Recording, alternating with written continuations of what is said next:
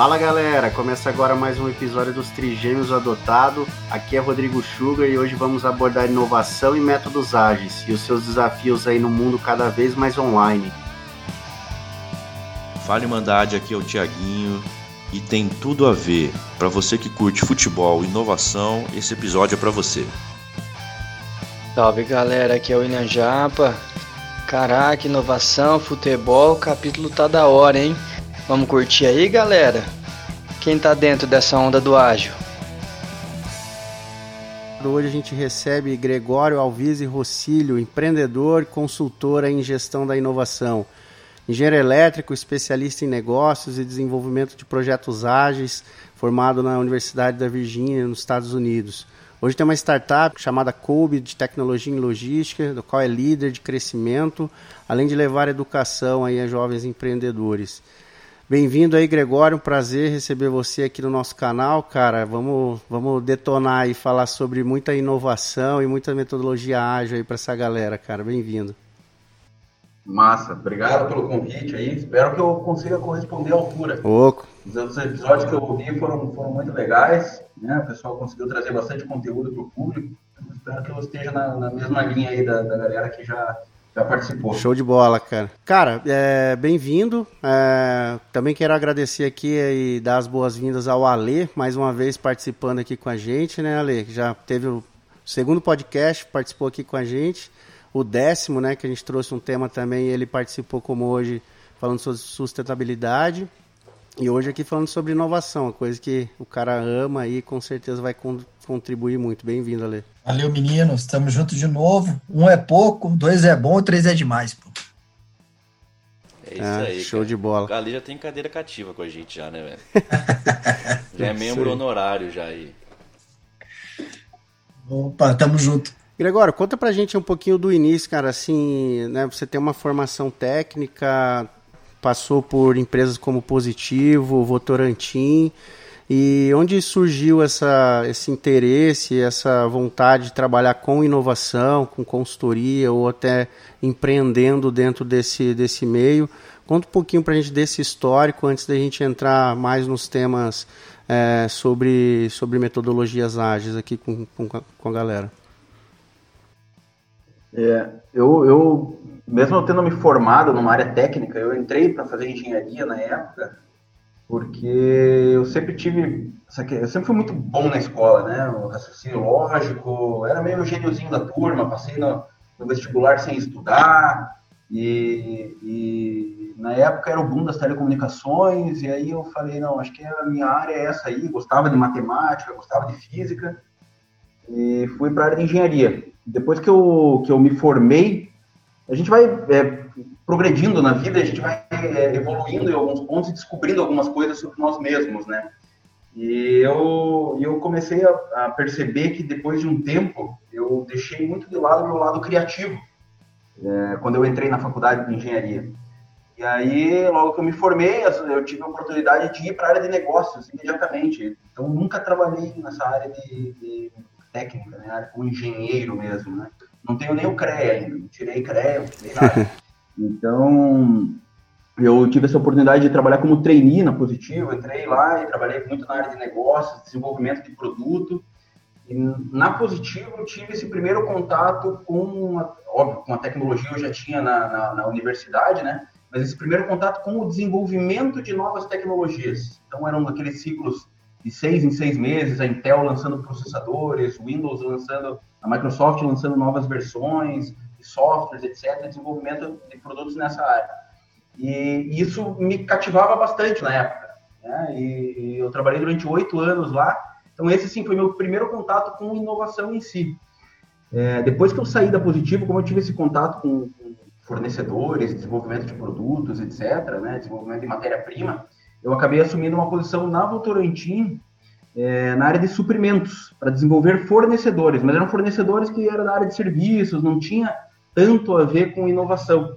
E aí que eu comecei a perceber, assim, putz, que me pegava mesmo, que eu gosto de fazer, é trabalhar com coisas novas, né, com esse aprendizado, esse ciclo de aprendizado. E apesar disso, na Votorantim eu tive meu primeiro contato com o Design Thinking, para resolver um problema complexo que tinha algumas fábricas lá, mas foi quando eu percebi que o meu lado empreendedor falava muito mais alto do que o meu lado, é, digamos assim, funcionário, meu lado é, de, de, cara que cumpre as tarefas ali, em serviços, ou aquele negócio, aquela rotina de burocrática e tal, de empresa, que, que aquilo não me pegava mais. Tá? É... Aquela rotina do dia a dia, né? É. Aquele, ter, ter aquele. Você sempre foi um cara, pelo que eu tô entendendo, ainda só fala que, tipo, não estava acostumado a pregar rotina, é. mas querer, querer extrapolar sua criatividade. É, né, o meu perfil sempre foi um perfil impulsionador, digamos assim.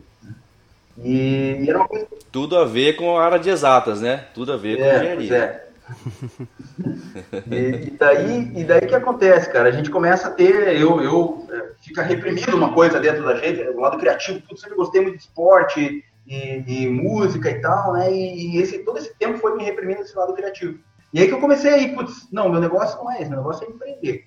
Então eu vou empreender aqui, vou trabalhar. É, comecei a, a, a, assumir na área da. A minha família tem uma empresa que trabalha com manutenção de baterias em empilhadeiras, então eu assumi essa área dentro da empresa.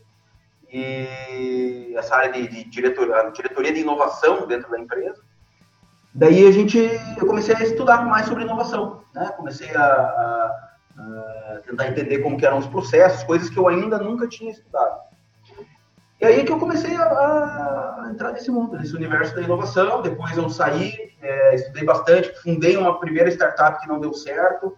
E aí eu tentei começar a entender também por que, que não deu certo. E a gente aprende bastante nos erros, né? A gente, quem trabalha na área de inovação sabe bastante disso. E nessa, nessa, nessa descoberta, nessa tentativa de descobrir o que é que, é que tinha dado errado, é que eu, que eu comecei aí a entrar, a trabalhar com consultoria na área de, de, primeiro na área de processos, que eu já tinha um background grande, né? e aí eu comecei a entender que essas empresas que eu estava ajudando na área de processos, na área estratégica, até na área financeira, precisavam mesmo de inovação. E aí comecei, né? Trabalhei, estudei bastante, me formei, é, métodos ágeis, design thinking, comecei a ajudar as empresas nessa área. Ô Gregório, mas você falou aí de a primeira startup que você fundou não dá certo, eu acho que é o primeiro grande ato de qualquer empreendedor, né, cara? Come, começar um negócio. Não dá certo, cara, parte para outra. E como é que isso representou para você, velho? Te desanimou no primeiro momento? Falou, meu, não é para vou voltar, pro, pro mais seguro, que é o CLT é, ali. Cheguei a pensar, assim, cheguei a pensar, putz, vamos voltar, recebi convite para voltar para positivo até. Né? E aí eu falei, não, vamos, vamos dar mais uma chance aí que eu acho que tem coisa boa para vir pela frente. E realmente veio, né? Boa. Teve uma sociedade nessa empresa de consultoria com alguns amigos. É, esse amigo meu, ele que, é, que, era meu sócio, ele, ele tinha essa consultoria na área de ISO 9000, né? ISO, em geral, ISO 9000, 14000, tá cheio de ISO aí. E, e aí eu entrei com essa parte estratégica para ajudá-lo dentro da empresa, né? que, que, as coisas começaram a acontecer. Ainda tô, preciso chegar num, num nível disso. Assim, eu tô nessa nova startup que é, que é o Kobe, que é onde eu tô tocando na área comercial e de marketing, né? Fazendo todo o crescimento da empresa que eu acredito que o sucesso maior vai chegar, sabe? Essa primeira startup que eu tive é uma startup interessante. Ela era de era, era como se fosse um brechó online de camisas de futebol. Então, para colecionadores de camisas de futebol, tem alguns então... amigos que trabalham, que jogam futebol e tal. Então, eles trocavam camisa com jogador, jogo. Tem algumas raridades ali, estão guardadas, bem legal assim. Só que não deu certo porque muitos dos métodos que eu aprendi depois de inovação esses métodos eu não utilizei na época, né? Eu simplesmente criei um site, fui colocando e vendendo, e até começou, teve algumas vendas e tal, mas não era suficiente para me manter, para toda a dedicação que eu estava colocando no negócio ali, de tempo e tal. Né? Então aí eu, eu acabei segurando o negócio. Não dá nem para dizer que ele faliu, ainda pode ser que um dia vocês vejam aí na startup, esse brechó online de camisa de futebol. Boa, cara. E assim, você que é, trabalha com a consultoria aí, né, além de ser empreendedor, uma coisa que me, me fica, que me deixa bastante em dúvida é o como que a gente pode garantir a performance de projetos de inovação nas empresas de forma online, né? Porque eu, eu, tenho certeza que as áreas de tecnologia da informação com certeza já estão bem acostumadas com isso, né? Mas existem vários segmentos que agora na pandemia que começaram a a trabalhar de forma online, né? Então, É, como que empresas que talvez não estavam tão acostumadas com online hoje pode garantir que e conseguir ter performance em projetos de inovação dessa forma? É, assim, o primeiro ponto, em, em, tudo que eu tenho visto, até eu converso bastante com, com ex-colegas, Positivo, Votorantim outras empresas também, é, sobre como que eles estão enxergando, né? O que está acontecendo? Porque eu, eu saí desse contexto, né? Hoje eu não estou mais nesse contexto, eu converso muito com essas pessoas. E, e eles estão tendo muito sucesso, algumas empresas, nesse formato de home office. E eu comecei a identificar, uhum. algumas estão tendo, outras não. Eu comecei a identificar que é, as empresas que têm mais alinhamento estratégico para trabalhar são as que têm tido mais sucesso. Por quê? Quando você tem alinhamento estratégico, é uma opinião que eu tenho pessoal e que eu, que eu percebi, mas é, talvez vocês tenham identificado também. É, porque quando você tem um alinhamento estratégico, as pessoas se engajam melhor. Né? Elas se engajam com, com, com o objetivo do time, digamos assim. Né? Elas se engajam com o objetivo da empresa. É, óbvio, isso não são todas as empresas que têm, né? não tem esse engajamento. E a cultura também, né? a cultura do aprendizado, a cultura do, do do empreendedorismo, a cultura da, da autonomia, equipes autogerenciáveis. Quando a cultura da empresa facilita esses dois pontos, né? a comunicação é clara, a colaboração é, é clara, elas têm sucesso nessa colaboração digital, que daí, obviamente, entram todas as ferramentas que o mundo oferece hoje para a gente, tecnológicas, que podem facilitar né, esse, esse, trabalho de colaboração, né, de, de fazer um sprint, é, de estabelecer um processo, tudo isso. Então, existem várias ferramentas hoje que colaboram para isso, mas tem muita empresa que não sabe nem utilizar as ferramentas. E se a equipe não tem o engajamento necessário, por exemplo, ela não consegue sair do padrão dela, que é utilizar um e-mail, usar um Excel e usar o WhatsApp, por exemplo. São ferramentas ruins para quem está querendo trabalhar virtualmente. Né? São ferramentas limitadas quando a gente fala de, de trabalho virtual. Você falou uma palavra-chave aí que eu acho muito importante ressaltar. Eu queria até ouvir a opinião do Ale sobre isso daí. A questão da cultura, né? E quando eu falo isso, eu puxo mais para a cultura organizacional. É... Lógico que muitas empresas já estavam assim muito avançadas no sentido de home office, trabalho remoto, é... é de inovação principalmente. Mas uma empresa, independente do tamanho, do faturamento dela, se ela tem uma cultura organizacional bem estabelecida, ela se adapta com muita mais facilidade em qualquer circunstância. E o que, que, você acha disso daí, Ale? Eu queria que o Ale ajudasse para formalizar essa parte aí. Sim, claro. Uh, primeira coisa, concordo plenamente quando o Greg fala da questão de um direcional, claro. Acho que é, a liderança é, é muito importante né, para deixar a equipe engajada e mostrar qual é o caminho. Claro que a diretriz tem que vir da companhia, mas a gestão imediata também exerce um grande papel. E com relação à cultura, é, um artigo até interessante que eu e minha equipe a gente estava estudando esses dias é que a gente precisa é, ter obrigatoriamente para inovação ou para a cultura né, da experimentação ser realmente aplicada, a gente tem que ter, antes de tudo, a gente tem que ter um ambiente de inovação, né? Um ambiente de inovação, onde as diretrizes sejam claras, sim, mas exista a possibilidade da equipe ser autônoma, com responsabilidade, e ao mesmo tempo seja criativa, podendo experimentar novos modelos, novos processos, novos caminhos, né? sem uma é, sem necessariamente ter um controle da liderança imediata. Então, é, muito se fala da cultura, mas esse artigo mencionava que antes da cultura, ou para atingirmos uma cultura de inovação, a gente precisa ter um ambiente de inovação preparado e propício para isso. É, até porque a Legal. cultura, o que, que ela é? Vou, vou, vou até entrar aqui já na conversa, sem, sem ser isso. Por favor. Não, por favor. Falar, mas eu vou falar. Ô, não, que isso. Você é o é a estrela. Eu me livro. Fica à vontade. Então é o seguinte, é, a cultura, na verdade, o que, que ela é, né? Ela, a cultura é um, é um conjunto de hábitos, né? E, e, por isso que Sim. realmente o ambiente é que permite com que a cultura surja. porque os seus hábitos dependem do, do ambiente que você está. Né? Então, você consegue formar esse conjunto de hábitos que moldam a cultura de uma empresa, é, dependendo do ambiente. Então, então só para concordar com o que o Ali está falando, trazer esse, essa, esse insight aí da questão dos hábitos, né? Os hábitos que formam a cultura. Legal, uma, assim, acho que é super claro. Uma coisa que ainda me pego aqui é, é, é como criar um ambiente em que praticamente nesses últimos três meses, né, as pessoas praticamente não se viram assim, a não ser por webcam. Eu não sei se dessa forma há uma dificuldade ainda maior ou é algo que a gente já vai ter que conviver e começar a aprender formas de criar esse ambiente também no online, né? Porque, Como manter esse solo fértil, né? É, cara? porque, assim, super tô de acordo com, com isso, mas a minha dúvida, e até para o nosso debate, é o quanto o online dificulta isso, né? De criar um ambiente favorável. É, assim. Eu acho, assim, que quem já estava pronto, com certeza vai surfar muito uhum. melhor nessa onda. Né? Quem não tinha ah, esse sim. ambiente antes é, é, quem já está tendo dificuldade agora. E realmente no online.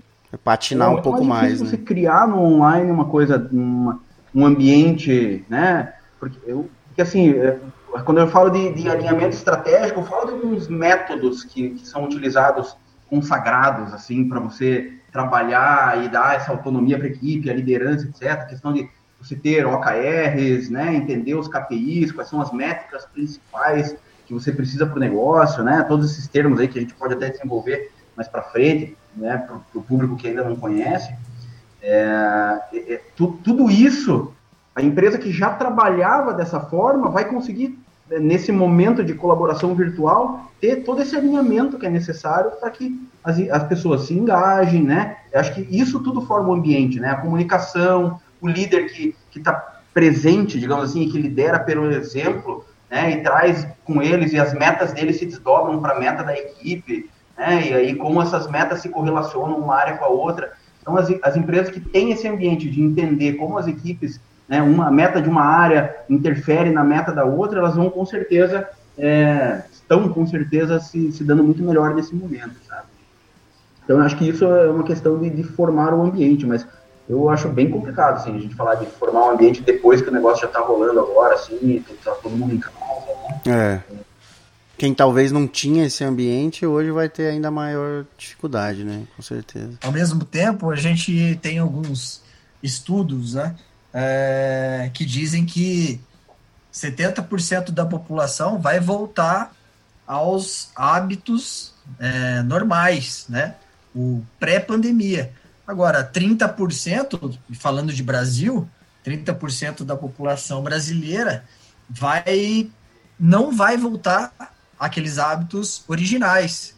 Né? Vai ficar mais restrito, vai ficar trabalhando home office. E aí que entra a minha reflexão. É, acho que no futuro, com base nesses estudos, é, nos propõe a seguinte situação de um equilíbrio entre o offline, né, ou presencial e online. Uh, afinal, uh, esses dias escutei essa bela frase, né? Somos máquinas de sentimento que pensam e não máquinas racionais que se emocionam. Eu achei que você então... ia falar o pai tá on. Esse que então, acho que a gente vai ser pautado por um equilíbrio. É, entendo a preocupação do Rodrigo, mas ao mesmo tempo é, as empresas tiveram que se adaptar e vão ter que se readaptar nesse ambiente híbrido que se mostra para Sim. o futuro. Ah, total. Eu queria, eu queria chamar o Gregório para falar um pouco sobre a questão dos métodos ágeis e como isso funciona no dia a dia das empresas, sobre fazer mais em menos tempo. O que, que você tem a dizer sobre isso, o que tem sido foco aí no seu trabalho que você tem feito? É, então, na verdade, assim, é, eu gosto muito de falar de métodos ágeis, de explicar de uma maneira mais simples, né? É que eu acho que o ágil, na verdade, ele nada mais é do que uma, ele é uma filosofia, tá? E ele é baseado no, no PDCA, no ciclo PDCA. Quem está ouvindo provavelmente deve conhecer, mas é o Plan, Do, Check, Act, né? Que é o ciclo de melhoria Sim. contínua. Só que ele é baseado no PDCA, formado em ciclos mais curtos com a tecnologia ajudando, e com os dados direcionando é, as decisões. Tá? Então, ele reduz o PDCA e ele utiliza dados para trazer um aprendizado. Então, em todas as etapas dos métodos ágeis, os métodos ágeis eles entram é, em todos os momentos, da, desde que você tem um problema até quando o teu negócio está em crescimento e você já está no mercado, você já é uma grande empresa. E aí são vários métodos que existem, nível estratégico, tático e operacional.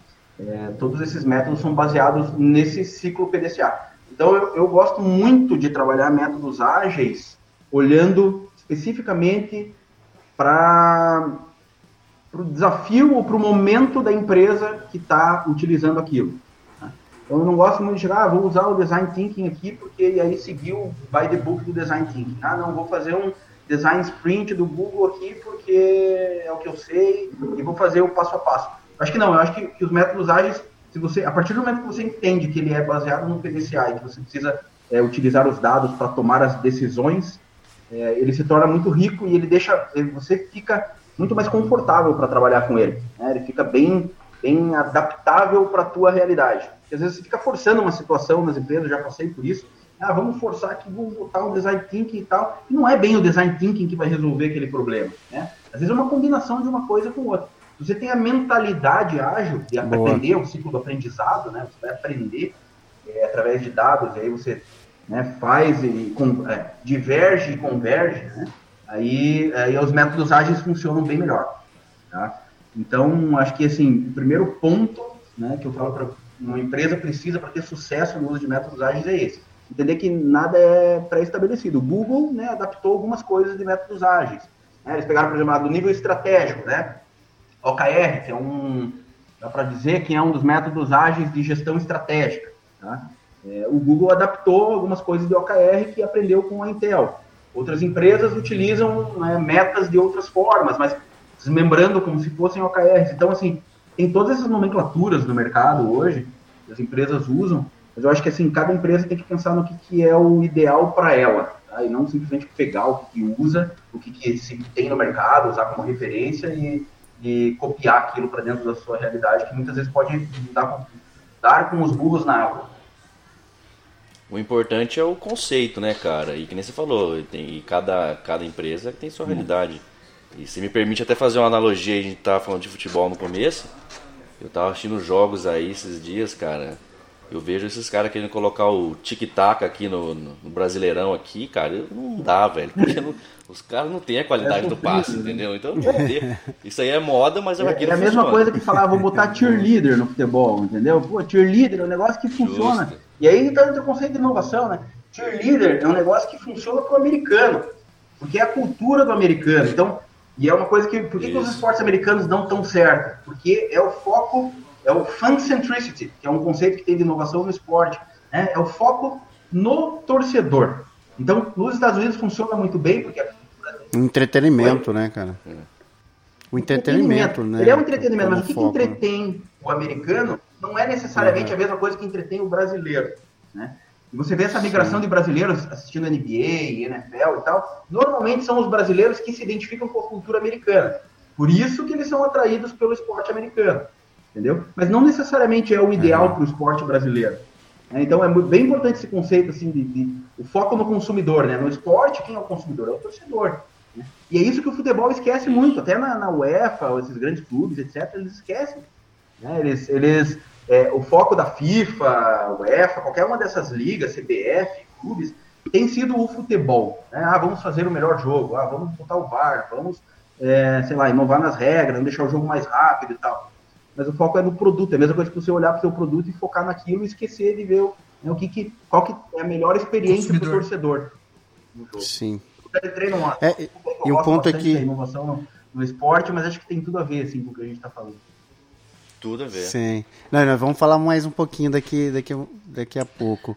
É... E até, Rodrigão, Fala se você me permite faz, falar um exemplo nosso, cara é, aquele livro né, do Sprint, o método usado no Google para testar e aplicar novas ideias em apenas cinco dias, Sim. falando em adaptação, a gente levou para o ambiente de desenvolvimento de produtos cosméticos e a gente deixou o ciclo com 28 dias e era o que para nós fazia sentido, né, utilizando as cinco etapas propostas, né, pelo livro, porém adaptado à nossa realidade. Então, o Rodrigão conduziu é, de forma muito importante e relevante né, na empresa onde a gente trabalha, mas só para demonstrar que deu certo. Né? É, o que o Greg comenta né, e fala é muito verdade. A gente não precisa utilizar todas as ferramentas a todo momento e do jeito que é proposto. Existem adaptações, existe é. flexibilidade. O legal é conhecer, sabe? Eu acho que assim, o design thinking, por exemplo, Isso. tem muitas ferramentas que você pode usar em várias etapas do processo. Nunca você vai usar todas elas, porque são muitas mesmo. O bacana é você conhecer todas elas, todos os frameworks de trabalho que existem no design thinking, no, no agile, né, no, no lean startup, por exemplo, que é outro método que eu acho fenomenal. É, então, assim, todos esses métodos têm várias ferramentas. Né? E essas ferramentas que é legal é, quem estiver aplicando isso conhecer para daí identificar o que é melhor para sua realidade, para o seu contexto.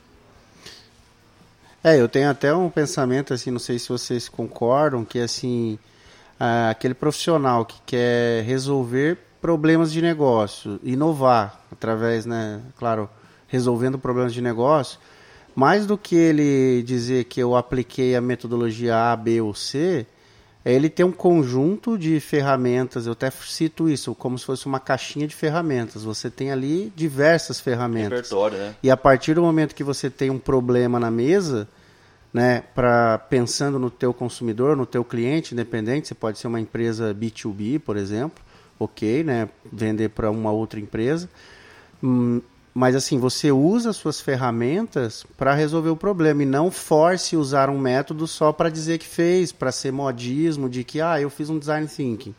Legal. Se você usou da melhor forma para resolver um problema, trazer uma solução, uma inovação, ótimo.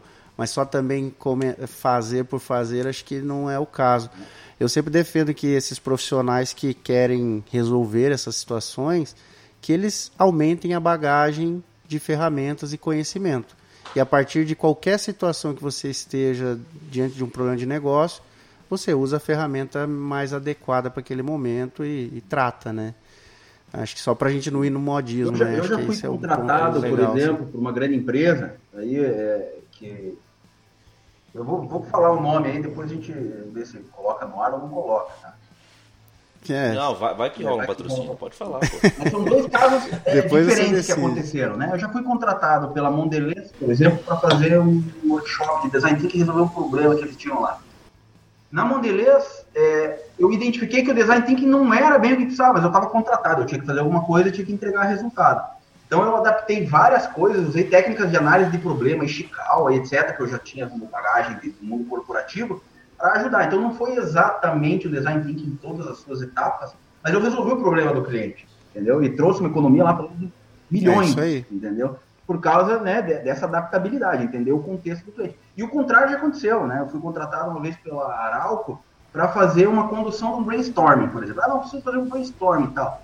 Ok, vou fazer. Mas, cara, a hora que você chega lá, precisa todo um contexto, né? Toda uma aplicação de entendimento de problema e tal que eu precisei colocar, trazer do design thinking, abrir e tal, o diamante, né? Abrir o primeiro diamante do design thinking, para depois a gente tentar fazer um brainstorm e, e trazer umas possíveis ideias e etc. Então, é, é essa adaptabilidade que eu falo, assim, em ambos os casos a gente chegou num resultado satisfatório. Mas nenhum deles foi aplicado, nenhuma metodologia que existe no mercado. Foi um conjunto de ferramentas, né? Foi um repertório que foi aplicado para trazer esse tipo de resultado. Então, são dois exemplos aí que eu trago eu já vivi e comprovam né, essa, essa tese aí de que o ágil é, é, uma filosofia, muito mais uma filosofia do que, do que uma aplicação de um método by the book. Pô, legal, cara. Acho que assim, é... aí uma outra, um outro ponto que segue na linha do, da dúvida do online, né? Quando a gente fala dessas dinâmicas de design thinking, sprints, que muitas vezes a gente sempre tinham dinâmicas em grupos, né, várias é, ferramentas utilizadas ali dentro desses processos. E de novo a gente agora se encontra no, no online, né? É, prós e contras aí, Gregor, acho que até o Ale pode complementar também, assim, de fazer ou ter essas situações, aplicar essas dinâmicas, essas ferramentas de maneira online, de novo, empresas que já estavam mais preparadas, com um ambiente mais é, é, propício a isso e empresas que hoje né, vão ter uma dificuldade para isso. Existem ferramentas para trabalhar essas dinâmicas de forma online, que eu, eu, por exemplo, vivi algumas delas muito no, no, offline, ali no físico, que por sinal são excelentes, mas a dúvida é em cima disso, né? Como conviver com isso de forma online agora. Acho que um grande desafio também não é nem você manter, talvez, o contato, mas manter as pessoas engajadas, né, cara? Porque não é todo mundo que funciona de casa, trabalhando, um filho, sem perder o foco. Essa parte eu acho que é mais complicada. Assim, tem, tem, tem, tem fatores prós e contras como em tudo na vida. Né? É, existe uma ferramenta que se chama Miro. Vocês provavelmente já devem conhecer, já devem ter utilizado. Por parte dos, dos ouvintes, creio que não conheçam. Né? O Miro é uma ferramenta sensacional para ajudar a gente a trabalhar é, em workshops, por exemplo, né, de design thinking ou qualquer tipo de workshop relacionado a esse tipo de tema. É, porque ele tem vários frameworks de trabalho que já vem dentro da ferramenta, e ele é uma ferramenta de post-it, ele é como se fosse uma, uma, um monte de parede ou uma parede gigantesca, né, que você consegue colocar todo mundo dentro da mesma parede ou dentro de uma mesma sala virtual, e aí ele tem a ferramenta de, de vídeo, né, dentro da versão paga, ele tem uma ferramenta de vídeo que você pode fazer uma reunião lá dentro, você consegue fazer a votação, né, então você consegue levantar todo mundo fazer votação, é, pegar o voto né, dos participantes, você pode. Tem o, o Planning Poker, por exemplo, que você consegue utilizar para. Que é bem utilizado né, no, no, no planejamento de sprint é, e para priorização de backlog. Então, o Planning Poker é uma ferramenta que tem dentro do Miro e, é, pode ser utilizado. Então, enfim, tem uma série de, de frameworks que você trabalha dentro do Miro de maneira virtual. Então, ele é bem bacana. E, e assim, o que, que ele tem de vantagem que eu coloco? Eu sou uma pessoa que gosta muito do virtual, tá? Eu chego a ser suspeito para falar, porque eu chego a preferir o virtual do que o presencial. Tudo que você faz fica registrado, né? E quem já coordenou um workshop de, de design thinking, por exemplo, como consultor, que é o meu caso, sabe a dificuldade que é depois que você termina toda aquela sessão e etc. Você pegar aquele de post-it e catalogar, colocar num, negócio para entregar para o teu cliente bonitinho, né? Porque você vai fazer o negócio e no final você tem que entregar um resultado do teu trabalho. Né? E você catalogar todas as etapas, aqueles post-its, etc. É, é, bem complicado depois que terminou você fazer todo esse registro. No, você deixa tudo isso registrado. Então, a questão dos dados, de você já estar tá dentro desse ambiente, é, facilita bastante. Outra coisa, outro, outro exemplo, é, quando você vai fazer entrevistas, né, no, no momento da descoberta e etc., você vai fazer entrevistas. Aí você tem que normalmente ter alguém entrevistando, outra pessoa anotando, é, ou outra pessoa gravando, né, para depois fazer todo esse registro. Quando você consegue fazer isso de maneira, óbvio, não é talvez o melhor formato, mas quando você consegue fazer essa entrevista por WhatsApp, por exemplo, com a pessoa por áudio, é, o teu entrevistado responde esse áudio e ele já fica gravado para você. Então, facilita também o processo, você tem todo o registro dos áudios ali no WhatsApp. Então, esses são alguns dos prós que eu vejo nesse formato digital, né? Mas, por outro lado, obviamente tem o contra, né? O contra, o, o, contato humano é uma coisa que não, não tem como, como, você medir né? o impacto positivo de você estar próximo da pessoa, de você entender as expressões faciais, por exemplo, né? É, você só consegue, você consegue desenvolver a empatia muito melhor quando você está sentindo da pessoa, né? Que, qual é o que, qual é o lado dela, né? Com relação àquele assunto que está sendo abordado. Então, acho que assim, o contato é bem importante óbvio, né, quando você vai colocar uma ferramenta como o Miro para uma equipe que é, não está tão acostumada ou que não tem essa cultura de aprender novas ferramentas, tem a parte do aprendizado tecnológico, que também que essa curva de aprendizado não é para todos que ela é uma curva fácil, né? Então, é, existe muita resistência também no uso dessas ferramentas. Eu estou falando, do Miro aqui, mas existem várias outras ferramentas que você consegue colaborar. Né, o Pipefy é uma startup de Curitiba que é sensacional, tem uma ferramenta muito boa para você colaborar virtualmente. É, as próprias salas de reunião online, Zoom, Meeting, é, tem ambientes virtuais como o Basecamp, que é uma ferramenta bem legal também. Né, você cria um ambiente de trabalho, o Slack, né, que, é, que, que, é uma das ferramentas de comunicação mais utilizadas no mundo. O próprio Slack. É, hoje eu achei bem legal porque assim, meu pai entrou no Slack dentro de um de um sistema que a gente tem lá dentro da empresa, né? Num, num top, no Betão. Esse Betão. Betão tá no Slack. Grande então, Betão. Amigos da minha idade que não, não conseguem colaborar dentro do Slack num projeto. Né? É, ao mesmo tempo, tem gente que consegue, porque não é uma ferramenta difícil, mas a curva de aprendizado varia de pessoa para pessoa. Né? E, e, eu acho que eu acho um puta de um desperdício, por exemplo, de estar é, num trabalho aí, num, num, projeto, usando WhatsApp ali com um monte de grupo de futebol e pornografia, não sei o quê, piscando na tela ali, né, ao mesmo tempo que tem um grupo profissional ou um cliente te chamando ali no WhatsApp. Então, é, a distração do WhatsApp é muito, muito elevada, né? E aí, quando você traz é. uma ferramenta como o Slack, que é profissional, que é separada por canais, que tem aplicativos, integração com, com Calendar e com vários outros aplicativos, o próprio Pipefy tem integração do Slack com o Pipefy, que eu comentei. Aí você traz para um, um, universo muito mais profissional e muito mais facilitado. É feito para isso, né? é feito para colaboração virtual. Então, né, mas tem essa curva de aprendizado e não é, não é para todo mundo, ou pelo menos num primeiro momento, às vezes tem que ser meio forçado. Né? Depois vai. É, e, e, eu, assim, e concordo em gênero, número e grau é, com o que o Greg falou. E só para dar um testemunho Sim. aí que a gente tem usado bastante o Miro, né? Na nossa equipe, a gente tem duas pessoas é, formadas é em design thinking cara. e elas relataram realmente é, a questão de, de, de, ganho de produtividade, eficiência e tempo de discussão, tá? Então, é, concordo nesse. Eu sou um cara, eu sou um cara é, sinestésico que gosta de estar com pessoas, encostar nas pessoas, né? Confraternizar e tudo mais. Porém, né? É, nesse caso específico, acho que essa é uma prática que deve ficar, pois aumenta muito a produtividade, assim como o Greg falou. Lá no, lá no Boticário, vou fazer uma pergunta para você. Eu vou virar um entrevistador agora. É, no, no Boticário, vocês estão, o que vocês estão sentindo, assim, é, questão de, de eficiência? Eu ouvi, é, já dando o meu lado aqui, né, ouvi é, muitos comentários positivos a respeito de objetividade nas reuniões e pontualidade nas reuniões. Eu não sei como é a cultura lá no Boticário, mas é, é procede assim essas reuniões via Zoom Pro, ou procede, procede é uma realidade. Reuniões que demoravam uma hora, só naquela questão de, sabe, ah, vamos marcar uma horinha.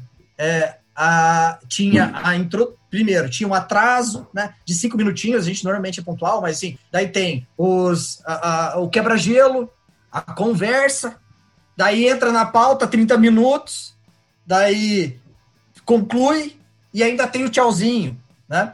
Assim, cara, uhum. é, agora não tem mais isso. Entra na reunião, bom dia, vocês estão bem? Tudo certo? Já entra na pauta, em 30 minutos a gente está fazendo reuniões que demorariam presencialmente uma hora e meia. Teve reunião que a gente entrou para falar em diretoria de 30, uma reunião né, de 30 minutos, é. a gente entrou e saiu em 20. Só para demonstrar assim que, cara, e todo mundo colocou a sua opinião, colocou a sua posição, comentou, e a gente em 20 minutos fechou. Ou seja, é uma realidade. Não tem o deslocamento é. de salas, isso lá no, na planta faz muita diferença, né? Deslocamento. Cara, uma evidência, uma evidência clássica é assim, se você olhar a agenda, que antes você tinha só agendas de uma hora, uma e meia ou duas, e a quantidade de reuniões de meia hora que a gente tem agora. Ou seja, isso já é uma prova de que a gente resolve as coisas com objetividade, assim. É claro que tenha outras agendas que de, demandam mais tempo de discussão, reflexão, resolução de problema é uma coisa realmente que às vezes em meia hora você não mata, né? Mas, mas assim, outras de apresentações, alinhamentos, tudo isso aí a gente reduziu com certeza, assim. Então, é super válido aí o que, que, a pergunta e o que o Ale comentou é o que está acontecendo mesmo. Bom, e uma, uma coisa que eu pensei aqui, Gregório, só para a gente mudar também um pouquinho do assunto, acho que está super claro, até reforçando o ponto do, do, do, da ferramenta do Miro, assim, eu participei de alguns, é, realmente é fenomenal, acho que é, o pouco que a gente perde é realmente essa questão da empatia, de estar próximo, de estar junto, mas olha, hoje em dia não, mas há pouco tempo já puxei alguns workshops assim, e esse trabalho de ter que ficar coletando e, e consolidando post-it, todas as informações discutidas, cara, a ferramenta para quem conduz assim trouxe uma produtividade gigantesca. E claro, para quem participa, que eu participei, não conduzi, só participei de, de um recentemente, que também faz uma diferença gigante. Então acho que essa questão da empatia a gente vai ter em pouco tempo, né? Com o retorno em breve de, de contato com as pessoas. Alguns já estão retornando, mas acho que a ferramenta veio para ficar, para ajudar, né? Cara, e assim, mudando um pouquinho de assunto, uma paixão que a gente tem aqui é falar sobre futebol, né? Aí a galera vai ouvir aqui, pô, lá vem os meninos falando sobre futebol, mas a ideia é a gente falar um pouco sobre inovação no futebol, né? Algo que a gente ama, que é o nosso esporte aí. Tenho certeza que pelo menos daqui da, da nossa nosso time aqui que a gente está discutindo hoje, todo mundo curte muito. Mas fala um pouquinho aí, Gregório, de, de, né, de, de algo de futuro que você tem desejo né, de entrar nessa, nesse tema aí de inovação no futebol. Quais são essas oportunidades que esse segmento tem? E vamos trocar um pouquinho sobre, sobre esse esporte aí que a gente curte pra caramba. Tem certeza que você quer mexer nesse vespeiro aí, velho? é, não, e, e, então eu quero continuar mexendo nesse vespeiro, sim, porque é, um, é uma coisa que me, me, eu, eu, senti, assim, cada vez mais que, que tem tudo a ver comigo. Um dia eu ouvi alguém falando, tipo um coach, eu, eu sou ruim para gravar nomes de pessoas que não são muito relevantes para mim, mas ele fez um comentário é, que, que, que eu achei bem interessante, que é que você faz no teu tempo livre era o que você deveria estar fazendo no teu tempo integral, muito provavelmente. E eu comecei a pensar sobre isso, né? Eu falei, putz, mas o futebol, né? O futebol, várias vezes eu já me peguei pensando, pô, mas o futebol serve para quê? Né? Para que, que serve o futebol, a não ser diversão? Per... Eu que torço pro coxa ainda, né? Pô, é, eu já cheguei a mandar num grupo uma vez que o futebol é, é o, o coxa era só mais um boleto na minha vida. e, e, eu pensei, por, vai me levar aqui, eu vou ensinar meu filho a torcer pro coxa, por quê? E aí eu comecei a ver ele torcendo pro coxa, ele é louco, assim, louco, louco, louco, né? tem 11 anos. E, e aí eu comecei a perceber assim, pô, mas por que, que eu precisaria tirar isso dele? Quanto da minha personalidade não foi formada, eu, eu sempre fui atleta de categoria juvenil, né, base, tempo de escola, etc. Quanto da minha personalidade, do meu caráter foi formado por eu aprender a trabalhar em equipe, pelos campeonatos que eu disputei, pelos treinos que eu fiz, né, por conhecer pessoas nesse meio. Então, é, eu identifiquei que sim, o futebol tem o seu valor na sociedade. É, até eu ouvi o podcast, o, o, episódio anterior, que foi lançado na, na semana passada, é, com o Paulo, falando sobre karatê, isso, isso exatamente. É, sobre o, a, o, impacto positivo do esporte papel do esporte na educação, sim. que é um tema que, que me pega também. Eu identifiquei que sim, cara, o futebol é uma, uma coisa importante para a sociedade, né? Talvez, eu não sei se é, para algumas pessoas não seja, mas para mim faz todo sentido. E é uma coisa que eu gosto, é, eu vejo que o momento do futebol hoje pede pela inovação, porque a inovação no Brasil está engatinhando no futebol brasileiro. Você vê o Atlético, que é um dos clubes considerados os mais inovadores do Brasil, Atlético Paranaense, tem a sua área de inovação, o Vinícius, que é um ex-colega meu da, da Positivo, inclusive, converso com ele de vez em quando sobre o assunto, tem dois anos, é, foi estabelecido em 2018 não está engatinhando. O Cruzeiro, agora esse ano, caiu para a Série B, né, e uma iniciativa bem legal, assim, então são poucos os clubes trabalhando, né, e, e, bem no começo. E, e esses clubes que estão no começo já estão tendo muitos resultados. O Cruzeiro começou agora em 2020 é, uma política, colocou uma área de inovação lá, já estão com mais de 40 projetos de inovação né, incubados e alguns que vão começar a trazer resultado agora. O Atlético já, já colhe esses, resultados na área de marketing e tal. Então, está é, tá começando, o futebol precisa disso. O Brasil precisa parar de perder torcedor para clubes europeus. E é mais um ponto que eu, que eu pego, assim, que, que me, me mostra que eu que eu no caminho certo. Quando teve a final da Champions, é, meu filho, a gente assistiu todas as quartas, semi, etc., juntos aqui, vendo o Neymar, melhor do mundo. A final da Champions foi no mesmo horário do jogo do Red Bragantino e Curitiba, que vinha de seis derrotas seguidas. Meu filho, em nenhum momento, ele cogitou assistir a final da Champions. Em nenhum momento. E isso é uma raridade hoje. É uma raridade. Legal. Hoje em dia, eu, eu, se eu for perguntar é. para todos os torcedores de Curitiba, é, eu acho que eu vou chegar em 80% deles, de torcedores, que se dizem torcedores Curitiba, assistindo PSG e Bayern de Munique. Né? E isso é fruto de muita coisa que foi acontecendo. Né? O nosso time, a nossa cultura, a gente consegue, aquilo que eu vinha falando anteriormente, a gente consegue fazer o futebol para o nosso torcedor. Né? Então é esse olhar né, que a gente vai começar a ter a partir de agora. E até complementando assim, por quê? Né? Por que, que também é o momento da inovação? Porque a comunicação, né, o investimento em patrocínio, por exemplo, né, a comunicação em massa que está mudando. É, então, o futebol está começando a olhar muito para os dados para poder nichar o seu público e fazer uma comunicação de, de, de, marketing mais direcionada. Então, por exemplo, o Atlético começou, esse é um dos desafios que, que a maior parte dos clubes começa, né, a inovação pelo marketing.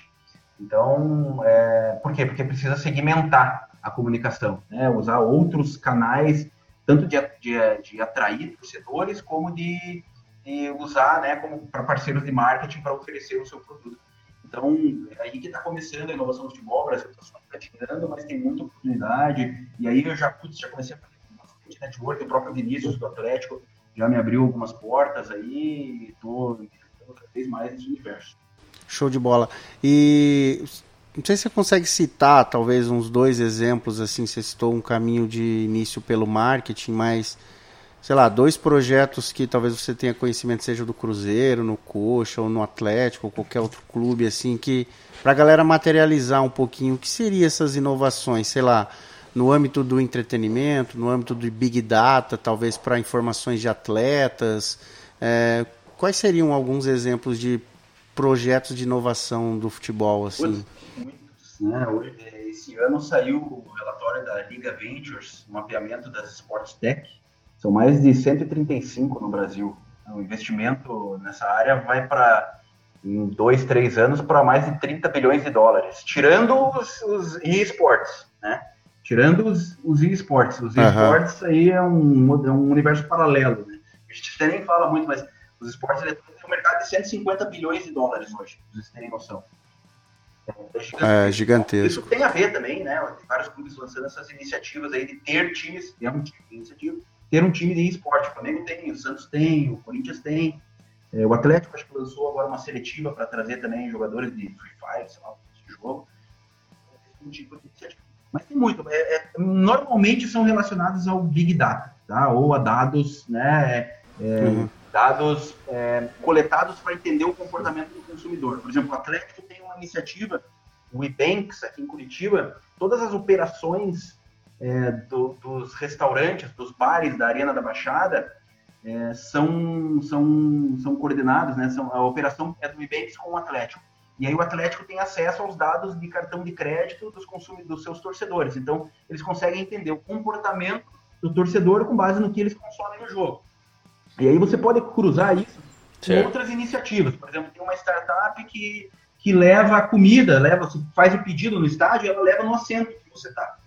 Quantas vezes vocês já foram no estádio e já não deixaram de consumir porque pô, vou no intervalo vai ter fila ou vou no meio do jogo vou perder o gol, vou perder, né?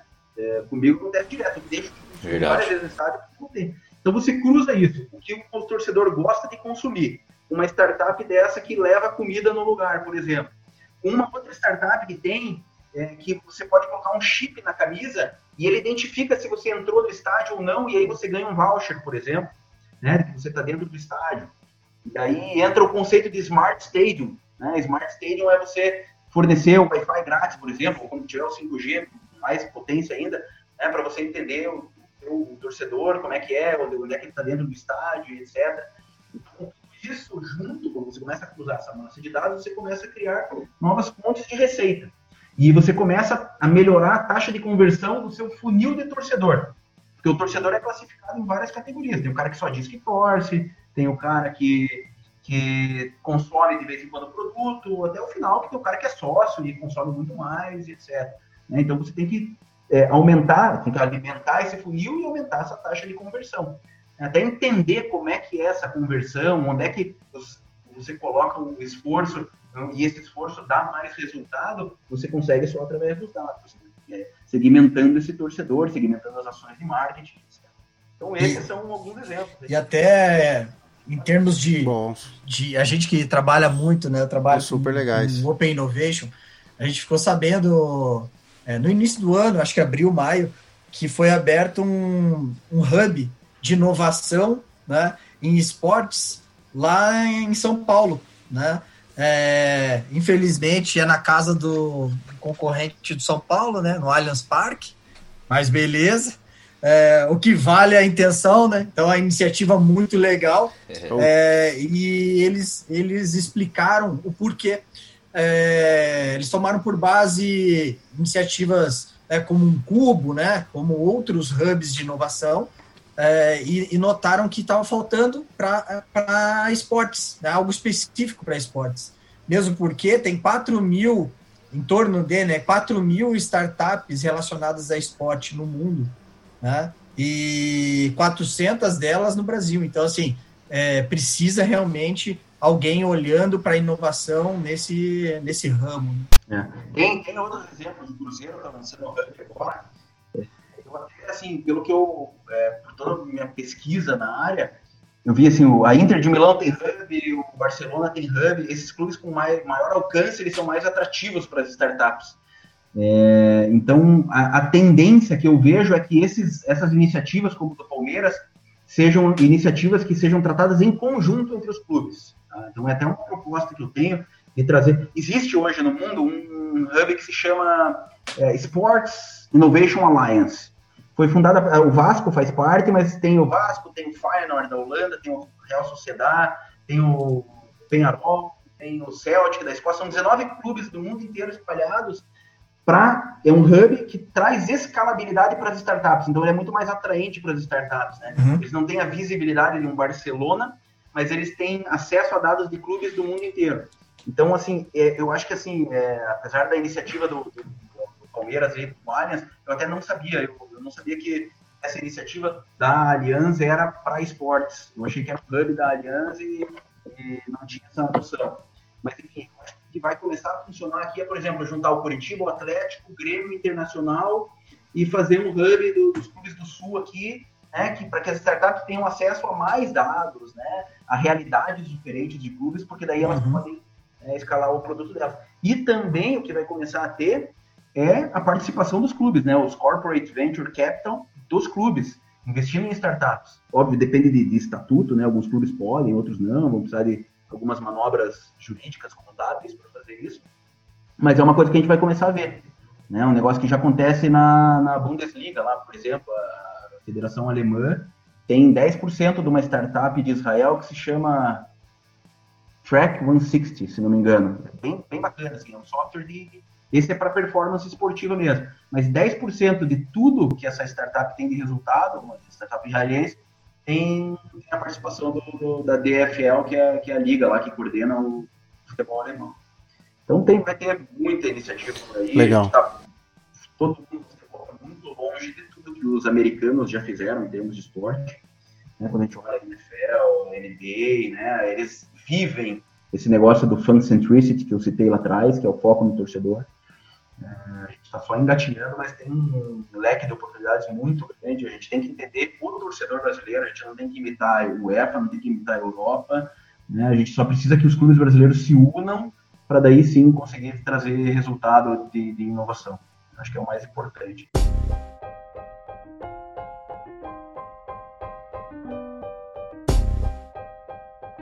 As rapidinhas com os trigêmeos. O Greg, você, cara, demonstrou aí que coleciona experiências em, em grandes empresas como Grupo Votorantim, Grupo Positivo. Mas hoje em dia para você, cara, é mais fácil formatar o computador ou bater massa? bater massa, com certeza. Não, acho que Bater massa. Porque, pô, eu me mudei agora durante a pandemia aqui pra praia, né? Então Estou é, em Pissarras aqui é, cuidando da minha casa, né? Então eu estou batendo bastante massa. Tá batendo massa. Boa. É, experiência. Valeu a experiência, então. Tô bom nos trabalhos domésticos aqui. Tô aprendendo, mas tô aprendendo bem. Ô Greg, fala pra gente, cara. Todo engenheiro eletricista que se preze é especialista em consertar televisão com ênfase em gato net?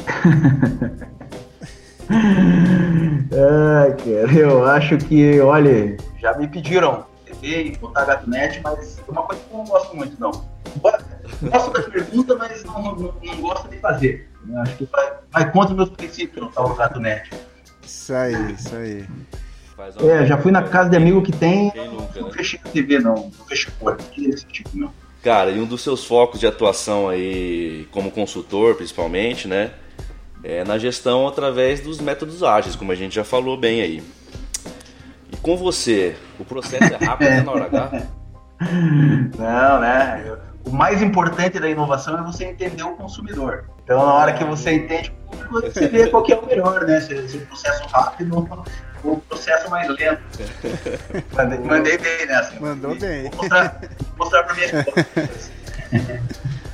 É, essa vai ganhar, vai ganhar uns créditos, certeza.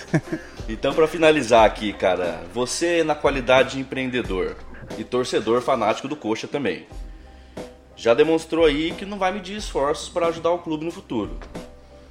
Mas na situação atual, a única maneira seria entrar em campo. Olha, eu, uma fase de aposentadoria, né? O Curitiba tá bem servido de zagueiro, que é a minha posição. Então, se eu fosse atacante, talvez fosse. Mas o meu irmão, o Pisca, o Ale conhece ele, né? O Pisca tem lugar no coxa aí, garantido, né? Pois é, então, aí. É, então. né, Brasil, né? Eu acho que é, tal- talvez seja uma das soluções aí. Mas vamos ver, acho que o Coxa vai, vai, vai surpreender bastante gente no, no Brasileirão esse ano e a próxima diretoria vai assumir uma situação mais tranquila. espera. Show de bola. Para encerrar aqui, Greg, assim, é te agradecer. Acho que a gente trouxe um conteúdo muito legal, falando sobre inovação, os desafios de ser online ou não, engajamento das equipes, prós e contras, ferramentas para ajudar a gente a inovar. Falamos um pouquinho sobre a inovação no futebol, é uma paixão nossa aqui. Foi muito legal você trazer alguns exemplos para a galera entender é, onde que são, onde que existem essas oportunidades, né? Porque a gente não consegue até visualizar, mas foram bons exemplos. É, queria te agradecer para encerrar aqui, se você quiser falar um pouquinho, né, brevemente aí, um pouco sobre a startup que você, você tem aí, né, que é a Kobe, e para a galera conhecer, encerrar e agradecer aqui a tua presença, Legal, foi muito legal. legal, cara. Eu que agradeço, me Obrigado diverti bastante. É, pela primeira vez aí participando do, do podcast. É, é bem diferente, porque eu estou acostumado aí a fazer a apresentação, usar a muleta do slide, né? Aqui tem, a, tem essa desvantagem, mas tem a vantagem de eu poder estar de pijama aqui e ninguém perceber. Isso é, Boa, é, boa. é, Só o áudio. Agora já né? vão saber que eu tô de pijama. Tudo certo. Tem que ficar imaginando como é que é a cor do meu pijama. É. É, e eu tô mesmo, né? Com essa jaquetinha por cima aqui que vocês olham na minha câmera, dá pra ver. Né? E, obrigado, cara, agradeço aí pela participação. Vou falar um pouquinho do Kobe, sim, fazer o merchan aqui. É, o Kobe é uma startup que está num momento de crescimento, ela tem um produto já validado no mercado e a gente é, já conseguiu aí bons clientes nesse primeiro momento, nesse primeiro contato com o mercado. A Volvo é nosso cliente, supermercados Condor, a Seara Alimentos lá no Rio de Janeiro. É, a gente atende essas empresas que têm é, na área de movimentação interna de carga, né, com empresas que têm empilhadeiras elétricas, a gente faz a gestão indicadores, gestão de indicadores desde o nível estratégico, tático, operacional, até controlar ali os operadores, o que, que eles estão fazendo, né, a manutenção desses equipamentos. E a gente está trazendo bastante resultado para essas empresas que a gente já atende, estamos nesse momento de buscar novos clientes aí. Então, se alguém estiver ouvindo, souber de alguém da área de logística, de, de empresas desse porte aí, é, que possam pesquisar lá por www.cobiapp, app com app.com.br. Obrigado aí pelo espaço. Show de bola. Show de bola. Valeu, Ale. Obrigado aí mais Vamos- uma vez, vamos- né, vamos Ale? Só para encerrar, fazer um. Ah, vai, desculpa. Não, só agradecer o Ale. O Alê não, o Alê não passa com a pela- gente, assim- pelas perguntinhas capciosas ali, é só pro... Ele Cara, ele já passou. Ele É. já passou. debutou, ele já debutou Ele essa. foi um dos primeiros aí. Duvido que, passei, duvido que tenha tido uma resposta tão boa Já a passei minha, dessa. Karine. É. Porra, sempre competitivo, né? Ah, Foi, foi ótimo participar aí de novo com vocês, Trigêmeos, é, com o Greg, né, camarada de longa data. Jogamos bola há muito tempo. Eu queria pegar um gancho do que ele falou. É, pensem em como que o esporte mesmo é, pode, de alguma forma, levar ao desenvolvimento de habilidades que vão ser usadas no futuro. Então, falando, claro, de nós mesmos, mas principalmente das crianças. Como que a gente pode utilizar o esporte para desenvolver liderança, para desenvolver é, habilidades de comunicação, relacionamento. E é algo que, ao colocar né, nossas, nossas crianças, né, os pequenos aí em atividades como essa, seja esporte, seja música, seja artes, como que é, isso está preparando né, essa nova geração para o futuro. A gente teve um professor muito especial, né, acredito que, é, que seja unânime, né, professor Escrimin, é, treinou, me treinou, treinou o Greg, treinou grandes gera, várias gerações de grandes atletas. E aqui fica meu agradecimento para ele, porque o que eu sou hoje, é, com certeza, tem muito do, da filosofia que ele me ensinou. Então, é, fiquem bem, valeu e até a próxima. Valeu, galera! Siga arroba Trigêmeos Adotado no Instagram e nosso podcast no Spotify e demais plataformas com link na nossa bio. Grande abraço, até a próxima! Opa, o gemidão, gemidão. gemidão é complicado. Ah, mas se não. O bom do Quem gemidão. não ouviu, é né? É, o bom do gemidão é que o gemidão todo mundo já conhece, né? Então. Com, primo teu. É, vira piada. Tem gente que cai hoje tem gente que cai de propósito no gemidão, pra dar uma quebrada de gelo. Rapaz, mas o negócio da piroca assusta até hoje, velho. Da piroca, pô,